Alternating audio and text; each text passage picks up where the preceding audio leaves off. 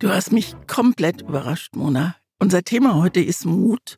Und ich habe gedacht, äh, bei dem Buch, was ich, als wir drüber gesprochen haben, noch gar nicht so im Kopf hatte, aber dann fiel es mir ein und dachte, das nach nehme ich. Und dann dachte ich, wenn Mona dieses Buch sieht, wird sie sehr überrascht sein. War ich aber gar nicht. Du warst kein bisschen überrascht. Und warum, das klären wir jetzt gleich. Ja, es ist wirklich oft so, dass wir hier sagen, boah, die Bücher, die wir uns empfehlen, sind so unterschiedlich. Und diesmal konnte ich es auch wirklich kaum fassen und war richtig berührt davon zu sehen, in was für eine ähnliche Richtung wir gedacht haben. Und man kann diese Bücher eigentlich so als Paket zusammen verschenken oder lesen. Und das dröseln wir alles in dieser Folge auf zum Thema Mut. Zwei Seiten. Der Podcast über Bücher mit Christine Westermann und Mona Amessian.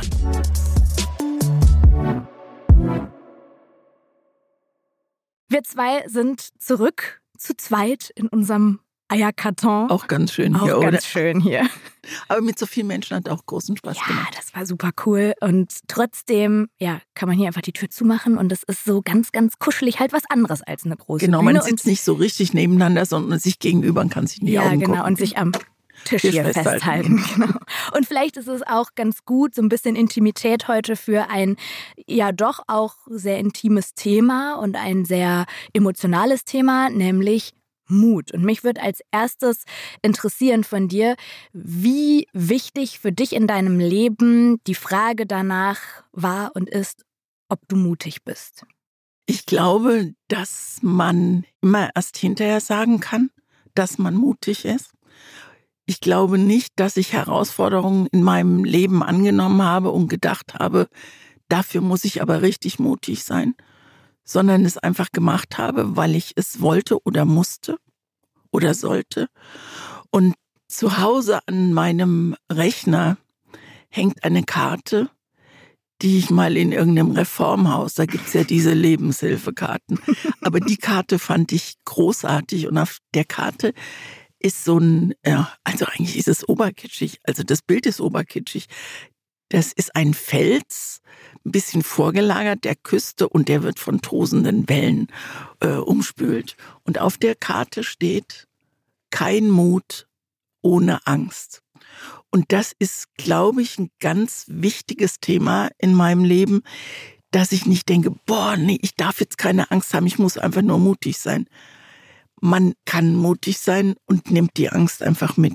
Und das ist, glaube ich, ganz wichtig, dass man das nicht einfach so beiseite schiebt und denkst, wenn ich ängstlich bin, habe ich auch keinen Mut. Für mich gehört das absolut zusammen. Und wenn ich an mein Leben denke, war das immer so, dass die Angst da war. Ich versucht habe, sie einfach wegzuschieben und mutig gewesen bin. Und das hat mal geklappt, mal nicht. Aber dann frage ich nochmal anders, wenn man jetzt deinen Partner fragen würde oder andere Familienmitglieder, Freundinnen und Freunde, würden die über dich sagen, Christine ist eine mutige Person oder eine eher vorsichtige Person? Weil das ist ja so ein bisschen der Gegensatz, kann man vielleicht gleich auch nochmal ein bisschen mehr definieren. Ich glaube sogar, wenn man Christine fragen würde, würde Christine sagen, ich bin übermutig. Nicht übermütig, sondern übermutig. Ich traue mir manchmal mehr zu, als dann wirklich äh, funktioniert. Sag mal ein Beispiel. Überlege ich gerade. Es ist, ach, mir fällt ein ganz gutes Beispiel ein. Es liegt schon ewig zurück. Wir haben irgendwann mal den, den Grimme-Preis bekommen für Zimmerfrei und ein Jahr später sind wir gefragt worden, Götz Alsmann und ich, ob wir die nächste Veranstaltung, den nächsten Grimme-Preis moderieren wollen. Zu zweit. Zu zweit. Und ich dachte, wenn man das Ding schon mal bekommen hat, das kann ja jetzt nicht so schwer sein da oben. Es war enorm schwer. Und ich habe es eigentlich allein moderiert, weil Götz mit seiner Band da war und das gemacht hat, was er immer perfekt kann, Musik machen. Und ich kann das nicht so gut, vor so vielen Leuten stehen und irgendwelche Moderationen runterrattern. Und ich bin richtig gescheitert. Und das war eine sehr, sehr unangenehme Erfahrung. Das war eine Niederlage in meinem Leben. Aber was hat sie mich gelehrt? Ich glaube nichts, außer dass ich nie mehr die Moderation von der Preisverleihung übernehmen würde.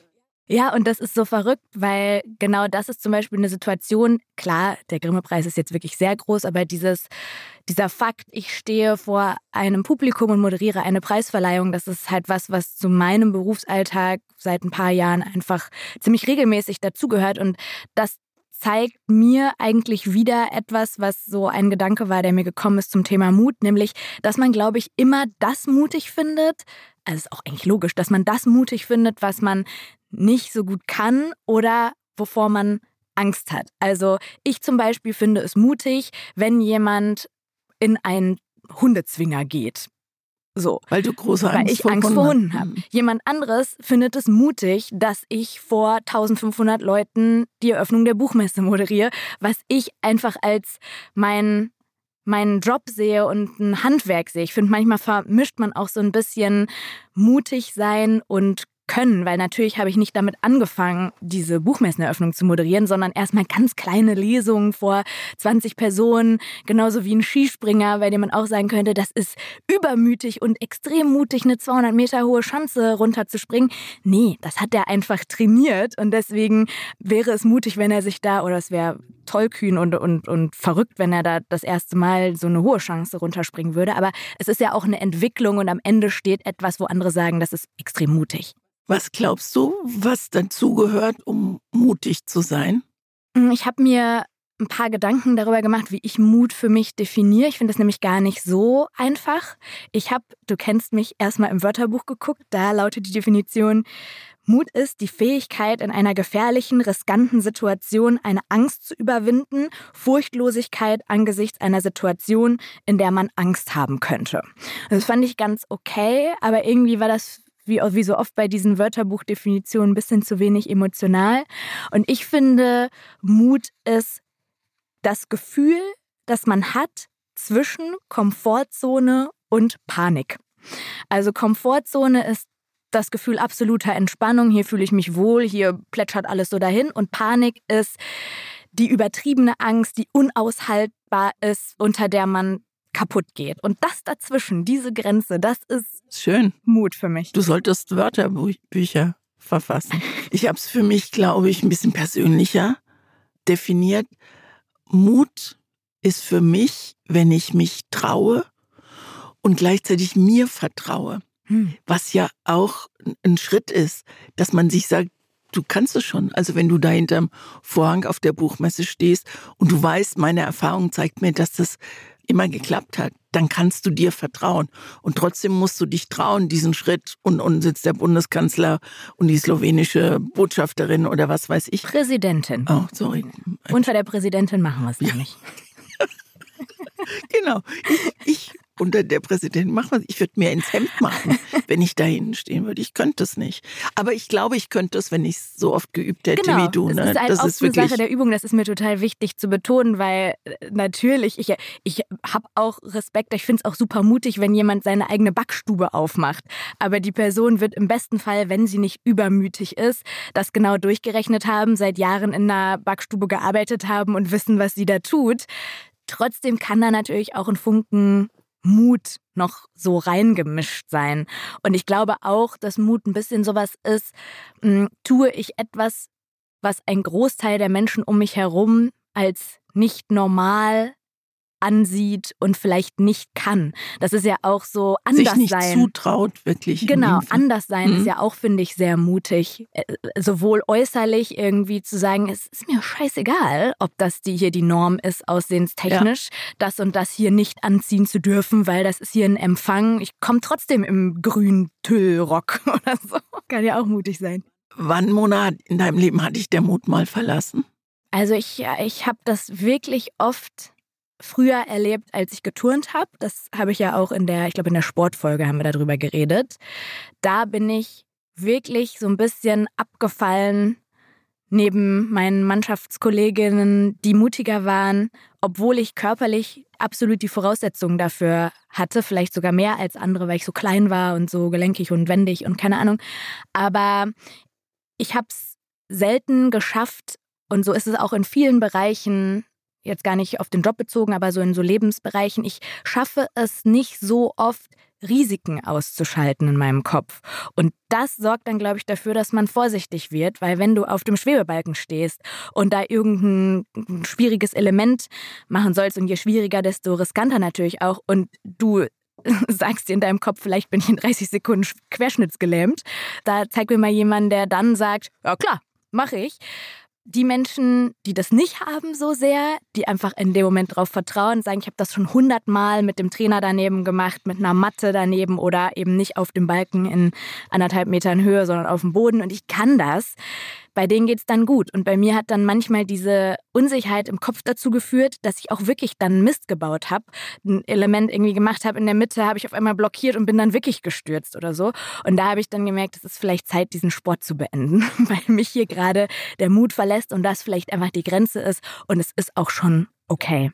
Und das ist dann auch keine Niederlage. Also manchmal hatte ich da schon Niederlagengefühle, weil ich dachte, wie kann das sein, dass ich weiß, ich kann was, aber mein Kopf blockiert mich, weil er gerade Angst hat. Aber jetzt mit vielen Jahren Abstand finde ich das keine Niederlage, sondern es ist auch einfach vollkommen okay, weil mich diese Angst oder diese Vorsicht vielleicht auch beschützt hat davor, mich wirklich zu verletzen. Ne? Also das Risiko ist ja da. Und dann hat jeder halt eine andere Strategie. Die einen gehen durchs Leben und sagen, ich stürze mich überall rein und die Risiken sind mir egal und dafür erlebe ich coole Sachen. Und die andere sagt, ich verzichte vielleicht auf ein, zwei coole Momente und bin mir dafür ziemlich sicher, dass ich hier auf diesen Schwebebalken aus eigenem Antrieb mich nicht verletze, zumindest. Wir haben jetzt in diesem kleinen Podcast fast zwei Dutzend Sendungen gemacht, zwei Dutzend Themen behandelt. Ich musste gerade in meinem Kopf nachsehen, was ist nochmal zwei gemerkt. Dutzend? 24. Fast, fast 24. für, welches, für welches Thema hat es Mut bei dir gebraucht? Mütter. Warum? Ich fand das Thema Mütter sehr schwierig, weil es so, so persönlich ist und ich da überlegen musste, genauso wie du auch. Das war ja auch, glaube ich, die Folge, bei der wir am allermeisten auch vorher drüber geredet haben. Bei Geschwistern war das bei mir so. Bei genau. Geschwistern auch, das wäre das zweite Thema mhm. gewesen. Immer dann, wenn es super persönlich wird, weil es schon auch für mich zumindest und ich weiß für dich auch, aber ich glaube für dich ein bisschen weniger als für mich schon Mut erfordert, hier auch mehr Persönliches zu teilen, weil ich bisher so durch die Öffentlichkeit gegangen bin und durch meine Arbeit mit der Haltung, das geht niemandem was an, hier ist meine Linie und dieser Podcast weicht diese Linien auf. Bei mir ist das, was ich vorhin gesagt habe, das ist Übermut. Wenn ich nicht mehr im Kopf habe, wer das alles hört und wo ich alles so private Sachen rausblase, weil ich sitze dir gegenüber und ich traue dir, ich vertraue dir und ich vergesse völlig dass es ja nicht nur Mona Amesian ist, die mir dazu hört, sondern dass es ein paar mehr Menschen sind. Ja, und das kann ich zum Beispiel nicht ausstellen. Und gleichzeitig. Es ist aber ganz gut, wenn man es ausstellt. Ich glaube, die Mitte ist ganz gut. Ja, die Mitte wäre gar nicht aber schlecht. Aber ich fand dich zum Beispiel sehr mutig, als du in der Mütterfolge erzählt hast, dass du ein Kind abgetrieben hast. Das ist was, dafür habe ich dich bewundert und das hätten, glaube ich, andere nicht gemacht. Und ich weiß, du hast dir das genau überlegt. Trotzdem war das von außen mutig. Hat sich das von innen auch mutig angefühlt für dich? Ja, klar habe ich überlegt. Und ich habe dann, das habe ich glaube ich auch in der Folge gesagt, an diesen Sterntitel gedacht, wo ich weiß nicht, ich glaube insgesamt waren es 300 oder 400 Frauen, prominente Frauen, die gesagt haben, ich habe abgetrieben. Und vorne war nur das Foto von den Frauen drauf und groß, ich habe abgetrieben. Und, und das ist jetzt 40, 50 Jahre her. Und äh, ich finde, wenn man über so, wenn man über so eine Folge wie Geschwister äh, spricht oder Mütter, dann gehört auch ein bisschen persönlicher, ja, ich wollte ein schreckliches Wort gerade sagen, ich wollte persönlicher Input sagen. Streiche ich das hier. Das klingt schon wieder sehr, sehr furchtbar. Management Grade. Ja, Sorry. genau. Und ich muss dir ganz ehrlich sagen, ich glaube, es braucht wirklich Mut für diese Folge, die wir uns jetzt ausgesucht haben, für diese beiden Bücher. Mhm. Und ähm, du hast es ja vorhin schon gesagt, wie überraschend das war, die Bücher, die wir uns ausgesucht haben. Und wir haben mal vor Monaten drüber geredet, dass wir gesagt haben, also wir müssen mal was über die, das Thema Tod machen. Wir hatten ja schon die Folge zum Thema Endlichkeit. Ja, wir hatten, aber das ist nochmal ein Unterschied, ob du sagst Endlichkeit oder ob du das Ding wirklich beim Namen mhm. nennst, ob du Tod sagst. Und jetzt, wir haben gesagt, wir machen es nicht im November, da ist ohnehin alles bisschen grau und dunkel. Und jetzt machen wir eine Folge zum Thema Mut. Mut. Und es kommt Tod drin vor. Und zwar sehr intensiv. Und ich finde das also für mich braucht es Mut, weil ganz ehrlich, ich habe ein bisschen Angst, dass ich anfange zu weinen. Ich habe tatsächlich bei, also mein Buch, was ich dir empfohlen habe, das habe ich natürlich schon vor vielen Jahren gelesen. Das ist eins von, glaube ich, drei Büchern, bei dem ich geweint habe. Das, was du mir empfohlen hast, ist jetzt das vierte. Und bevor ich das vorstelle, dieses Buch, möchte ich da meine Brücke im Kopf nochmal kurz schlagen, warum ich an so ein Buch gedacht habe, wo es auch ums Thema Tod geht, weil man kann natürlich Mut sehen als mutig sein, wie wir es jetzt gerade definiert haben, aber Mut steckt ja auch in der Redensart, den Mut nicht verlieren. Und das ist etwas, was, glaube ich, in beiden Büchern die wir uns rausgesucht haben, eine ganz große Rolle spielt. Und dieses Buch, was ich dir empfohlen habe, worüber wir später reden, das wollte ich dir eigentlich zum Thema Endlichkeit empfehlen. Und dann habe ich mich damit ganz schlecht gefühlt, weil ich gedacht habe, das ist kein Buch zum Thema Endlichkeit. In diesem Buch geht es um das Leben. Und das ist bei dem Buch, das du mir empfohlen hast, auch so, das ich jetzt vorstelle. Dieses Buch heißt Nils von Tod und Wut und von Mut. Und als ich dieses Buch in der Buchhandlung abgeholt habe, ich habe es einfach bestellt, nachdem du es mir genannt hast, war ich total überrascht, weil es sehr groß ist. Es ist ungefähr so groß wie eine DIN A4-Seite, ein bisschen breiter und weil in diesem Buch nicht Text dominiert, sondern Bilder. Also das Ganze ist eine Graphic Novel und zwar, das sage ich jetzt nochmal in aller Deutlichkeit direkt am Anfang, eine der schönsten traurigsten und beeindruckendsten, die ich jemals gelesen habe. Es sind nicht so viele, ich, das ist nicht meine Paradedisziplin, so Graphic Novels. Ich kann damit manchmal nicht so viel anfangen, aber hier war es wirklich nur Liebe von der ersten bis zur letzten Seite und das liegt sowohl an den wirklich tollen Zeichnungen in diesem Buch, aber vor allem auch an der Geschichte, die die Autorin erzählt. Melanie Garanin ist ihr Name und die zeichnet sich in diesem Buch, und das merkt man wirklich von vorne bis hinten, so richtig den Schmerz von der Seele.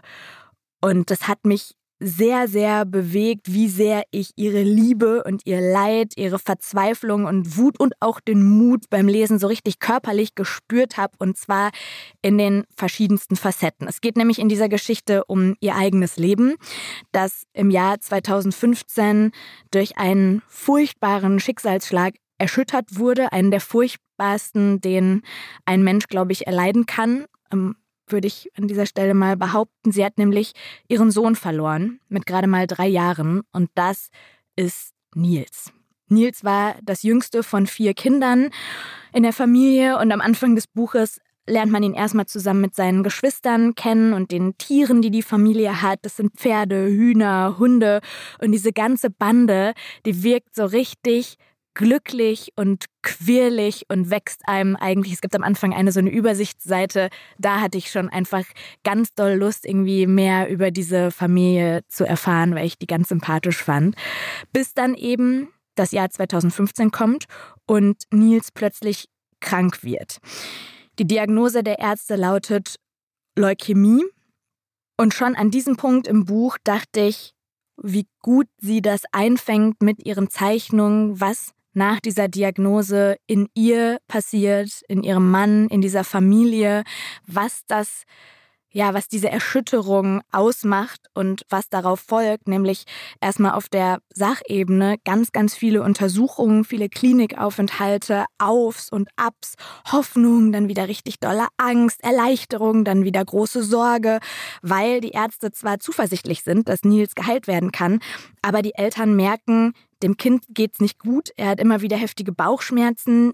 Die werden mal als Nebenwirkung der Medikamente, mal als Verstopfung diagnostiziert, sind tatsächlich aber eine Bauchspeicheldrüsenentzündung. Und an der stirbt Nils dann in einer Nacht im Juni 2015.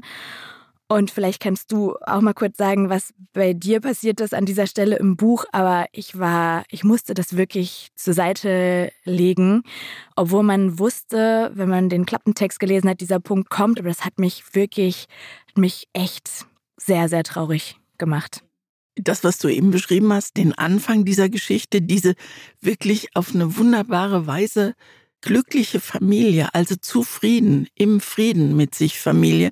Und da gibt es ein Bild und wenn du Graphic Novel sagst, wenn ich da nur was dazu sagen darf, das ist nie, niemals eckig oder so gemalt. Das verbinde ich so ein bisschen mit Graphic Novels, sondern es ist, ist sehr weich. Weich. Es mhm. ist, also der kleine Nils wird, wird wie so ein Gänserich dargestellt. Manchmal. Manchmal. Und er hat, wenn er kämpft und er kämpft, hat er so einen Ritterhelm auf, ja, und hat so ein Laserschwert. Laserschwert hat er, genau. Mhm. Und es gibt ganz am Anfang eine Stelle, da da sagt er, guck mal, Mama, und dann fliegen die Gänse über, über sie hinweg. Und dann sagt sie, guck, sagt er, guck mal, die fliegen nach Rügen und er hat Rügen und Süden verwechselt. Also ganz und sagt die Mama, wir müssen dich gut festhalten, damit die dich nicht mitnehmen wie den kleinen Nils Holgersson. Und dann fängt er an zu lachen und sagt, das geht doch nicht. Und dann sagt sie, das dürfen sie aber nicht. Und du weißt dann irgendwann, dass sie es doch gedurft haben, dass mhm. sie ihn mitgenommen haben. Und wenn du so in diese Geschichte reingehst und du erzählst ja vielleicht noch weiter, was passiert mhm. ist. Und das macht dich auch so, was sie am Anfang schreibt, von Wut, mhm. von Tod. Und dann kommt die Wut und irgendwann kommt der Mut, mit diesem Leid umzugehen. Und warum die Wut da ist, das ist ganz wichtig. Weil nach diesem Moment, wo Nils stirbt, beschreibt oder man muss hier eher sagen bemalt äh, Melanie ihre Trauer und die ihres Mannes. Beide wirken für mich auch die ganze Zeit wirklich total nahbar als Elternpaar, das so einen schlimmen Schicksalsschlag erlebt. Und nach und nach, wie du gerade gesagt hast, mischt sich in diese tiefe Trauer, die man da in den Bildern sieht, Wut.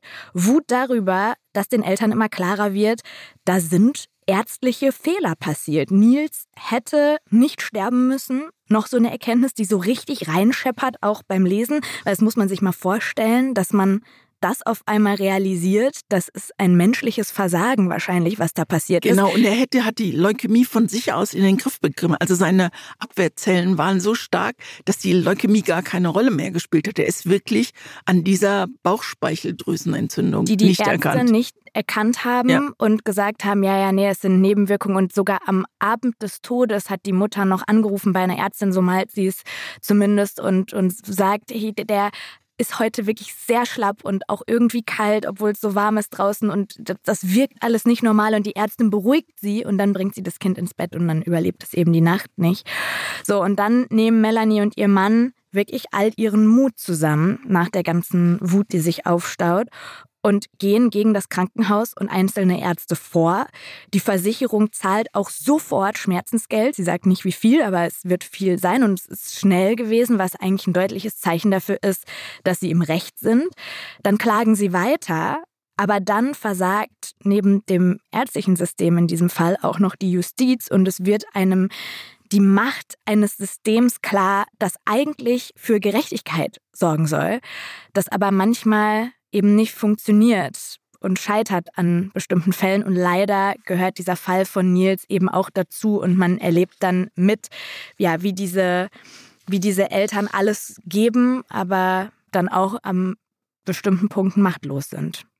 Und das zu lesen und mit diesen feinen Zeichnungen zu beobachten, also auch den Schmerz und den, die Trauer. Es ist ja nicht nur dunkel und grau gezeichnet, sondern manchmal ist es auch gelb und hell und dann ist Licht und dann ist wieder. Und auch Humor, ne? Auch, also wenn man ja, sieht, richtig, meine, genau. meine Lieblingspassagen waren auch die, wo die Ärztinnen und Ärzte mit ihren Schreibtischlampen reden und eigentlich alle Karikaturen ihrer selbst sind, also auch wie sie diese, dieses Ärzteteam gemalt hat. Wie heißt die Frau Doktor oder Frau Professor? Frau Dr. Königin Antibiotika aber ja. und Herr Dr. Flachbart. Also man merkt, diese Autorin hat einen ganz, ganz feinen Sinn für Emotionen, für Situationskomik, aber auch für Situationstragik. Und das vermischt sie alles in diesem Buch auf eine wirklich auf ganz, ganz vielen Ebenen geniale und richtig kluge Art. Und im Buch vorausgestellt hat sie einen Satz von Selma Lagerlöf, die ja Nils Holgersson geschrieben hat. Und Lagerlöf hat mal gesagt, kein Mensch kann den anderen von seinem Leid befreien, aber er kann Mut machen, das Leid zu tragen. Und das wird in diesem Buch unglaublich deutlich und auf eine ganz zurückgenommene, feine Art deutlich. Und die Geschwister haben ja ihren kleinen Bruder von Geburt an. Die waren, die sind alle ein bisschen älter gewesen und die waren total happy, als er kam. Und sie haben ihn immer kleiner Stern schon bei seiner Geburt genannt. Und dieses Buch erzählt eben diese unendlich traurige Geschichte vom sinnlosen Tod dieses kleinen Sterns und sie ist voller Leben, voller Zuversicht und über dieser ganzen pechschwarzen Traurigkeit, die einem das Herz wirklich schwer macht, liegt auch immer, das hast du eben schon angedeutet, eine sanfte Fröhlichkeit und ein zartes, aber strahlendes, ein strahlendes Leuchten, wie eben nur ein kleiner Stern auch leuchten kann. Und das hat mich, das hat mich bei dem Buch unendlich berührt. Wirklich, man sagt so auch oh, berührend oder so. Das hat mich wirklich tief im Herzen berührt und das hat mich getröstet. Und ich habe mir lange überlegt, ob man dieses Buch Menschen schenken kann, die gerade jemanden verloren haben, der ihnen ganz nah am Herzen war und ist.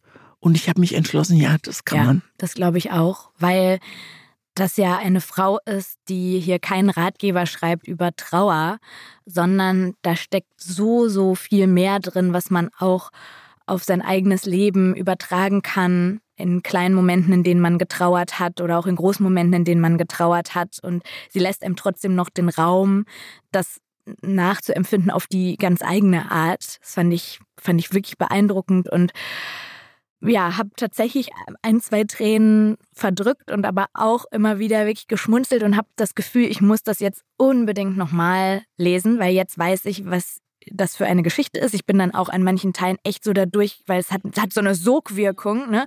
Aber ich glaube, man müsste das wahrscheinlich sechsmal lesen, um alle Details, die sie da drin malt, überhaupt erkennen um zu, zu gucken. können. Also ich liebe das, wenn am Schluss kommt ja die große Wut raus und sie gehen vors Krankenhaus und da fließt auch Blut, also nur in Fantasie. Aber wie da die, wie da die Gänse kämpfen und wie sie ihr Visier runtergezogen haben. Und das ist so lustig und gleichzeitig so. Mit so, so einem ernsten, schlimmen Hintergrund. Ja, ja. genau. Ich folge der Autorin, seit ich das gelesen habe, bei Insta, weil ich mal sehen wollte, was sie sonst noch so macht. Und ich habe dann so einen Post gelesen, wo sie geschrieben hat, weiß nicht, wie ich damit umgehen soll, dass ich an diesem Punkt meiner Karriere schon weiß, mein bestes Buch habe ich schon geschrieben oder gemalt. Und das glaube ich ihr, dass das für immer ihr bestes Buch sein wird, ohne die anderen schmälern zu wollen.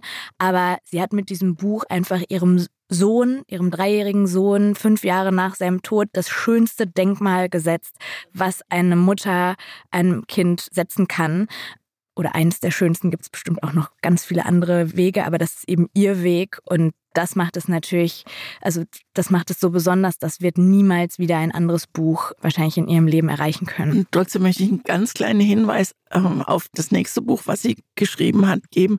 Ich habe das auch gelesen und ich habe es auch empfohlen. Auch da geht es um, um Mut, den Mut, die Traurigkeit im Leben zuzulassen. Wie heißt das nochmal? Ich habe es gestern noch gesehen. Es hat was mit Tieren zu tun. Ich krieg's leider auch nicht hin, äh, nicht mehr hin. Ich wollte es noch nachgucken. Und da, da malt sie, wie Tiere trauern. Und sie malt Tiere über Wasser, unter Wasser, in der Luft, auf der Erde. Und die sind zum Teil sehr, sehr, äh, sehr, sehr komisch, haben wunderschöne Details ich erinnere mich an den Elefanten und ich erinnere mich an einen, einen Fisch, so einen ganz besonderen Fisch unter Wasser. Und unter Wasser kannst du ja schlecht weinen, weil du da die Tränen nicht so gut siehst. Es ist auch ein ganz, ein ganz, ganz besonderes Buch. Und das kann man, glaube ich, auch unbedingt verschenken. Ich gucke hier gerade mal parallel. Guck mal. Was bleibt, ist Licht. Ja, genau. Und was bleibt, das ist ja auch in diesem Nil ja, genau so. Das siehst du vorne drauf. Guck mal, da ist eine Kerze und wird gehalten von wem die Kerze? Von einem, also ich bin jetzt tiermäßig nicht so versiert, aber ich würde sagen von so einem Frettchen oder von so einem Fuchs oder irgendwie Irgendjemand sowas. hält dieses Licht und Licht, also dieses, diese Hoffnung, dass das Leben nicht pechschwarz wird, wenn jemand gestorben ist. Das zieht sich durch Nils, dieses Leuchten, wenn sie auch auf den Friedhof gehen und da immer Lichter aufstellen. Und das zieht sich auch durch dieses Was bleibt, ist Licht. Und das ist ein ganz schönes Buch. Das habe ich mir auch tatsächlich vorgemerkt. Das werde ich mir auch bestellen. Und was ich ganz stark, ist das falsche Wort, was ich ganz groß fand hier beim Lesen, war, dass mir aufgefallen ist, ich hatte diese Empfindung, die ich bei diesem Buch hier hatte, erst ein einziges Mal in meinem Leben bei einem anderen Buch, und zwar bei dem, das ich dir empfohlen habe. Das war so nah dran, dass mir das wirklich fast ein bisschen unheimlich war, dass wir unter allen Büchern, die es gibt zum Thema Mut, diese beiden uns empfohlen haben. Das, ich, ich komme da immer noch nicht so richtig drüber hinweg und bin sehr gespannt, was du jetzt erzählst zu, zu meinem Tipp. Dein Buch heißt Wie man unsterblich wird und die Autorin ist Sally Nichols. Und es geht um ein Kind, das an Krebs erkrankt, eigentlich zwei. Leukämie. Auch. Leukämie. Mhm. Und ich kann Kinderleid nur sehr, sehr schwer aushalten. Ich bin ein paar Mal gefragt worden, ob ich Patin für UNICEF werden möchte und ich kann das nicht. Ich bin auch gefragt worden, ob ich Patin für eine Kinderkrebsstation werden möchte. Ich kann das nicht aushalten. Und ich fühle nicht nur mit, ich leide mit. Ich bin äh, Mitglied bei den Roten Nasen, also Spendermitglied die die Kinder in den, in den Krankenhäusern mit ihren, mit ihren aufgesetzten Pappnasen. Die Klinik-Clowns, ne? Da Klinik ich mal, bin ich mal mitgegangen für eine genau, Reportage. Das könnte ich zum mhm. Beispiel nicht. Ich könnte da nicht, ich würde da stehen und weinen, glaube ich zumindest. Vielleicht müsste ich es einfach, vielleicht müsste ich es einfach ausprobieren und den Mut haben, das auszuprobieren. Also ich hatte, habe mich gefürchtet vor deiner Buchempfehlung. Und ich weiß nicht, ob es jetzt Mut braucht, zu diesem Gefühl zu stehen also wie man unsterblich wird von Sally Nichols. Und im Mittelpunkt steht Sam.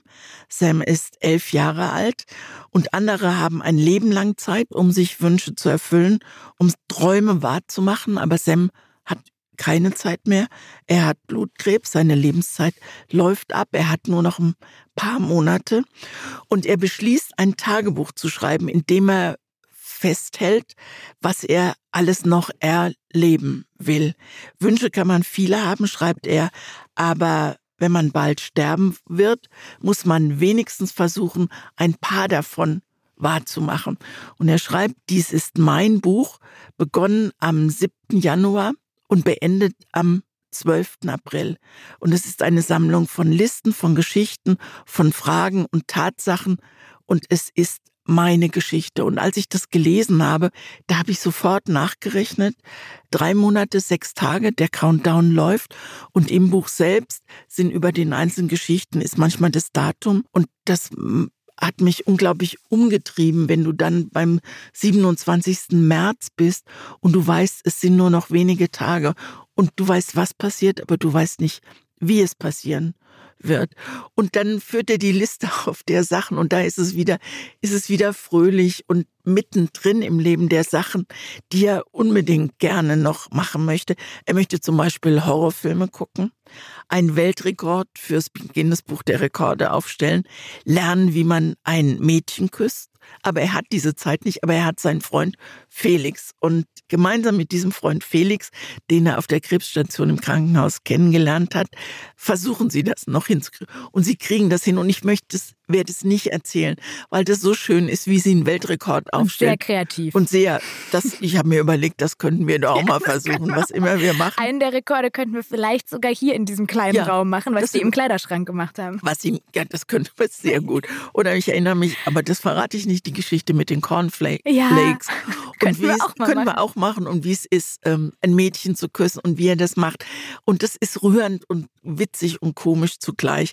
Und was mich an diesem Buch unglaublich bewegt hat, sind die Fragen, die er stellt. Ich sage jetzt die, also er stellt die Fragen, das macht ja die Autorin, aber trotzdem sind es Fragen, von denen ich mir vorstellen kann, dass ein Kind sie stellt. Und das Tolle an diesen Fragen ist, dass ich sie mir Erwachsene, als Erwachsener ja. stelle, genau. Und Sam stellt Fragen über die über Gott und die Welt, über das Leben und das Sterben. Und er stellt die Frage, wieso lässt Gott Kinder krank werden? Das war mein absolutes Highlight-Kapitel in diesem Buch, wo sie dieser Frage nachgehen, Felix und er. Ich finde alle Fragen gut. Er fragt, tut Sterben weh? Und erklärt sich das auch immer, also versucht sich das zu erklären, wohin geht man, wenn man gestorben ist. Und es sind genau diese Fragen, die mich seit dieser mutmachenden Geschichte von Sem wirklich sehr, sehr bewegt und umgetrieben haben. Es gibt die eine Frage, was passiert eigentlich mit der Welt, wenn ich nicht mehr da bin. Und dieses Gefühl, ich habe als, als kleines Kind, als kleines Mädchen manchmal das Gefühl gehabt, die Welt ist nur für mich gemacht und habe mich manchmal ganz schnell umgedreht, weil ich gucken wollte, was ist denn, wenn ich nicht nach vorne gucke, sondern zurück, ist da vielleicht alles weg oder und dieses Gefühl bewegt mich immer noch. Was ist eigentlich, wenn ich weg bin? Dreht sich dann die Welt weiter und auf den letzten Seiten wird ganz sachte beschrieben, wie der kleine Sam langsam aus dieser Welt geht und in eine andere Welt hineinrutscht, wie er die Menschen, die er liebt, also Mom and Dad und seine kleine Schwester und, und die Oma, wie er die langsam loslässt. Und da sind mir wirklich auch die Tränen gekommen, weil man sich das so gut vorstellen kann, dass es vielleicht genauso ist und dass ich wirklich hoffe, dass es genauso gehen kann, wie er das beschrieben hat. Ein, ein Abschied, ein Abschied vom Leben, auch der Beginn von etwas Neuem, das er nicht kennt, aber auf das er sich wirklich auch eine Idee freut. Und wenn man so gehen kann, finde ich das unheimlich schön.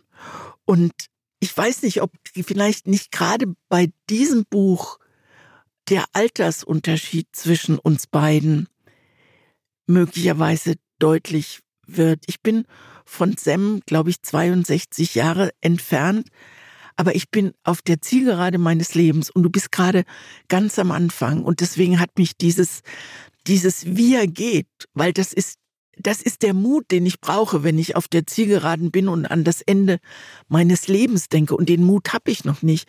Aber so wie er das beschreibt, ist es unglaublich schön, weil er ganz, ganz leise geht und mit ganz viel Hoffnung auf was Neues. Und so würde ich auch gern gehen. Oh, ja, das ist das. Also mir stehen jetzt, ich will das jetzt auch nicht dramatisieren, mir stehen die Tränen in den Augen, aber um ein bisschen erahnen zu können, was der Abschied vom Leben für Kinder auch bedeutet, war diese Autorin auch auf einer Kinderkrebsstation und sie war in einem Kinderhospiz und sie bedankt sich in dem Buch auch bei ihrer Mutter und sie sagt, sie schreibt, für das Stückchen echtes Leben, was sie ihr auch gegeben hat. Und wie da Tod und Leben zusammenkommen, das hat sie toll gemacht. Das hat sie toll gemacht. Zumal es wirklich ja eine ganz, ganz große Kunst ist, so nah an einem Kind zu schreiben und aus der Sicht eines Kindes zu schreiben. Das geht halt auch echt oft schief, wenn erwachsene Menschen, die schon weit weg von elf Jahren sind, versuchen zu schreiben wie ein Elfjähriger. Aber sie kann das richtig gut. Die ist genau auf der Grenze zwischen Neugier, die dieses Kind hat, Furchtlosigkeit, aber dann auch Ratlosigkeit, was so auch den Umgang der Erwachsenen mit seiner Situation angeht. Der Vater, der plötzlich gar nicht mehr redet und, und Sam hat aber so viele Fragen, aber der Vater verschließt sich komplett und will das eher sogar ein bisschen wegweisen, dass der Sohn krank ist, weil er selber auch nicht damit klarkommt. Und gerade in Kombination mit diesem Nils-Buch, wo man die Erwachsenenperspektive der Mutter hat, die das alles beschreibt, wie das ist, das zu durchleben, dann in Kombination Kombi mit hier erlebt man einen Jungen, mit was für einer anderen Sicht er diesem Tod entgegengeht, was ja jetzt bei Nils nicht so ist. Aber hier Sam könnte der elfjährige Nils sein, so ungefähr. Ne? Das ist so ein bisschen die andere Perspektive. Deswegen meinte ich vorhin, das könnte man auch als Paket einfach lesen, weil die sehr gut zusammenpassen, auch so von der Ansprechhaltung und wie man damit reingenommen wird in die Geschichte. Und es ist eben nicht nur Friede, Freude, Eierkuchen und alles wird diesem kranken Sam erlaubt, in dem Fall, sondern die bauen auch richtig Scheiß im Krankenhaus und sagen, als ihre Gegner sind das Krankenpersonal, ist das Krankenhauspersonal und wir sind die Widerstandskämpfer und die bauen ganz schön viel Mist im Krankenhaus. Und es ist auch schon so, dass da zu Hause mal Brüllerei ist, dass die Mutter sagt, kommt jetzt überhaupt nicht in Frage, dass du das machst. Also da wird nicht alles erlaubt, nur weil jemand sterbenskrank ist. Und das fand ich auch schön, dass die, dass die Realität immer noch durchschimmert meint, dass es eben nicht nur so eine, so eine heile Wohlfühlwelt ist. Und es gibt einen schönen Satz, der heißt nicht um das verlorene Herumleben, sondern es mit Leben füllen. Und das fand ich ganz schön. Und während ich jetzt hier so ein bisschen rumstottere, liegt das, glaube ich, daran, dass ich mir überlege, wie man richtig Mut machen kann, diese beiden Bücher zu lesen. Weil man merkt schon, dass wir sehr also sehr berührt sind, aber wir sind traurig, aber trotzdem auch voller Lebensmut. Und ich glaube, das vermitteln beide. Also lebe es ist später, als du denkst. Ja, genau. Also ne, der Untertitel von Wie man unsterblich wird, ist ja jede Minute zählt.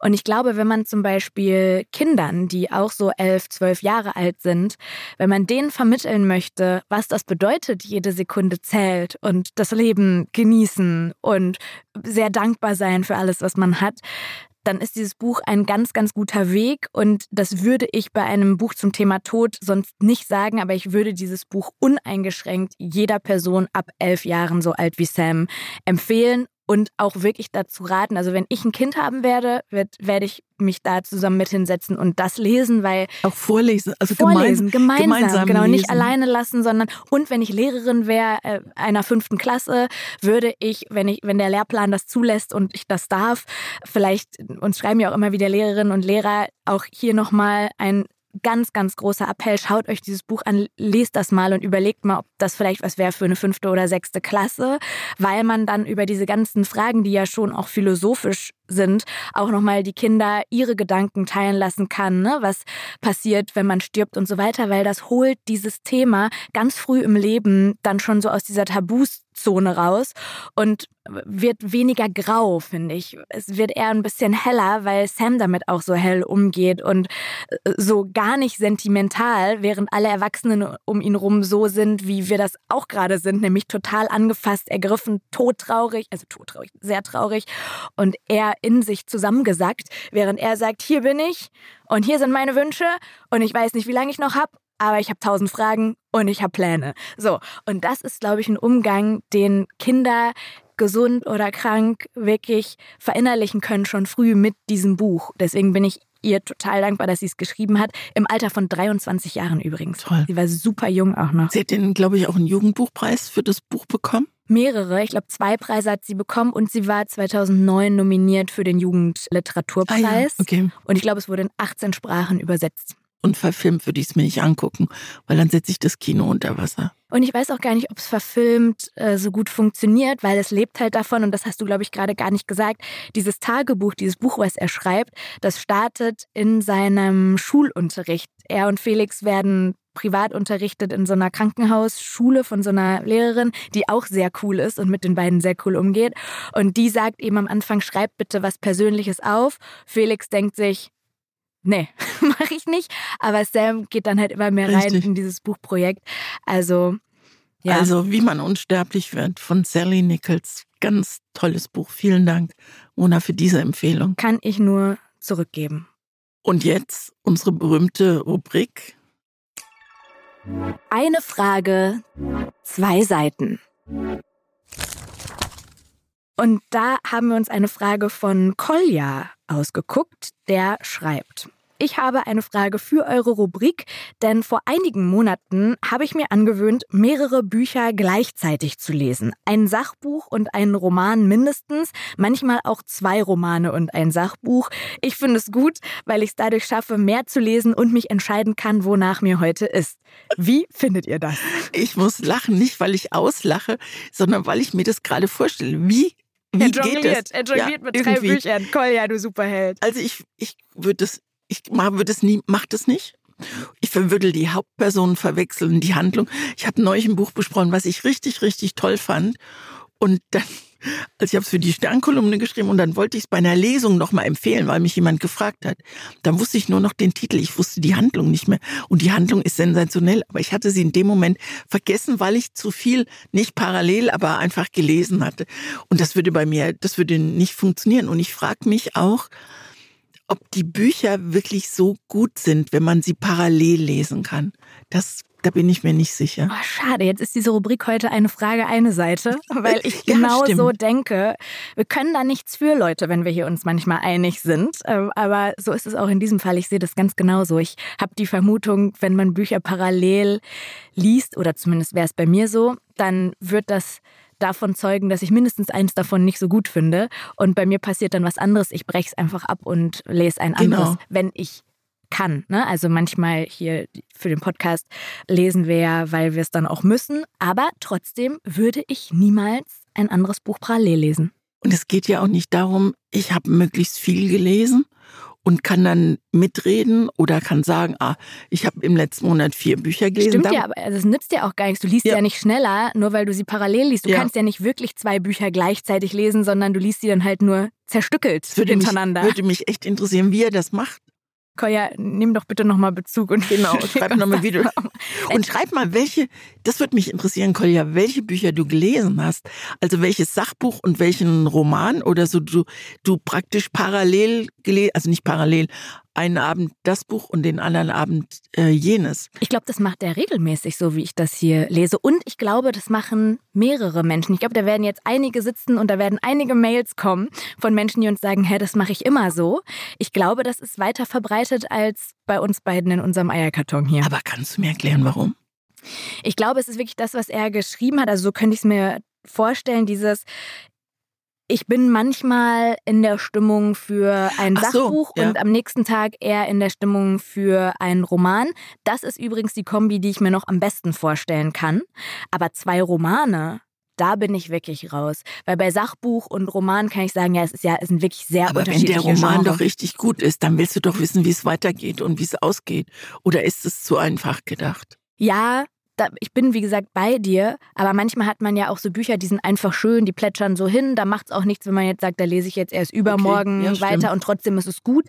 Aber wenn jetzt, und da, also das würde mich auch wirklich mal interessieren, wie das ist, wenn Kolja jetzt ein Buch liest, wo er so richtig, richtig, richtig rein involviert ist und sagt, ich, ich muss jetzt aufhören, weil es ist drei Uhr nachts, aber morgen kann ich um acht Uhr weiterlesen, ob er dann am nächsten Tag wirklich zum Sachbuch greift und sagt, ach ja, meine Strategie ist ja seit ein paar Monaten, ich lese parallel.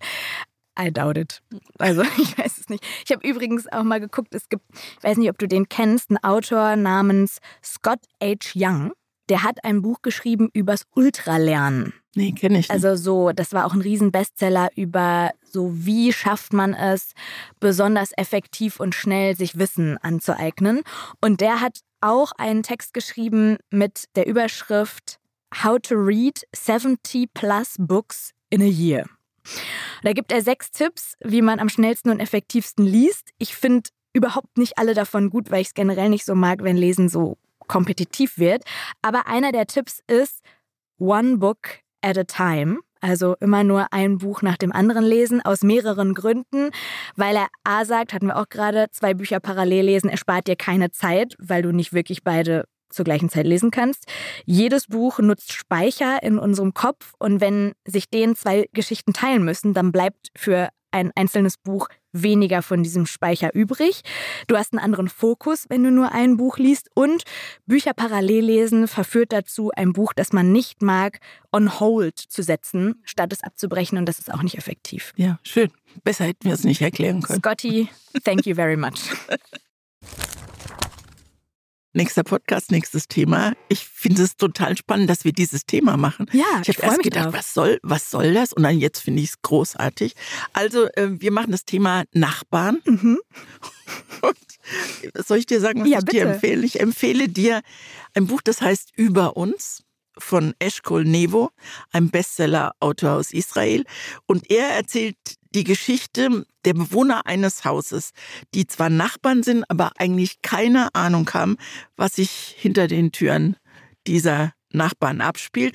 Und da ist alles dabei, finde ich, was es zu einer guten Geschichte braucht. Lüge, Liebe, Eigensinn, Unglück, Glück und noch ein paar andere schöne Sachen noch ein paar andere schöne Sachen. Ich freue mich sehr.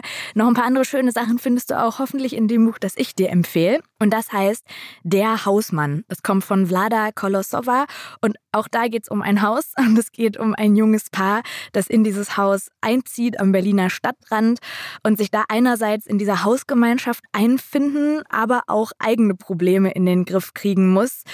Und bei denen ist es so, dass in der Beziehung sie das Geld verdient und er eben der besagte Hausmann ist, was einiges an Themen mitbringt. Ein super gutes Buch, weil es auch von der Form her sehr special ist. Also mit dem Thema Graphic Novel kann man dich schon mal ganz gut darauf vorbereiten. Gibt es nämlich auch in der Geschichte.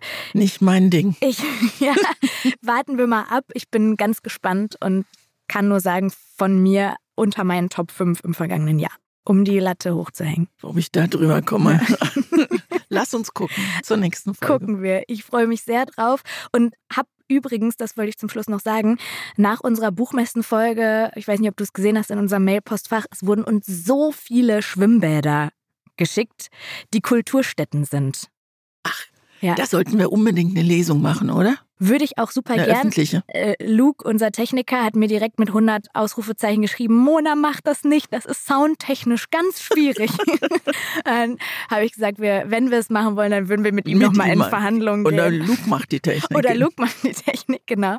Also wir haben alle eure Tipps in Wolfsburg und im Ruhrgebiet und wo auch immer gesehen und äh, werden schauen, dass wir das irgendwann mal realisieren.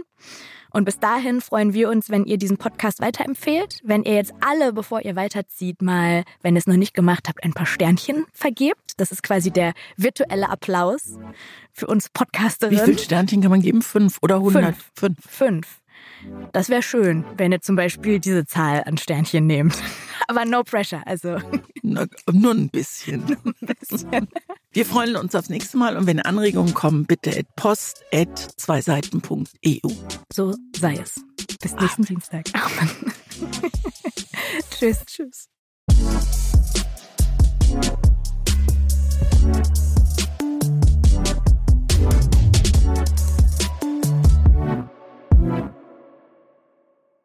Dieser Podcast wird produziert von Podstars bei OMR.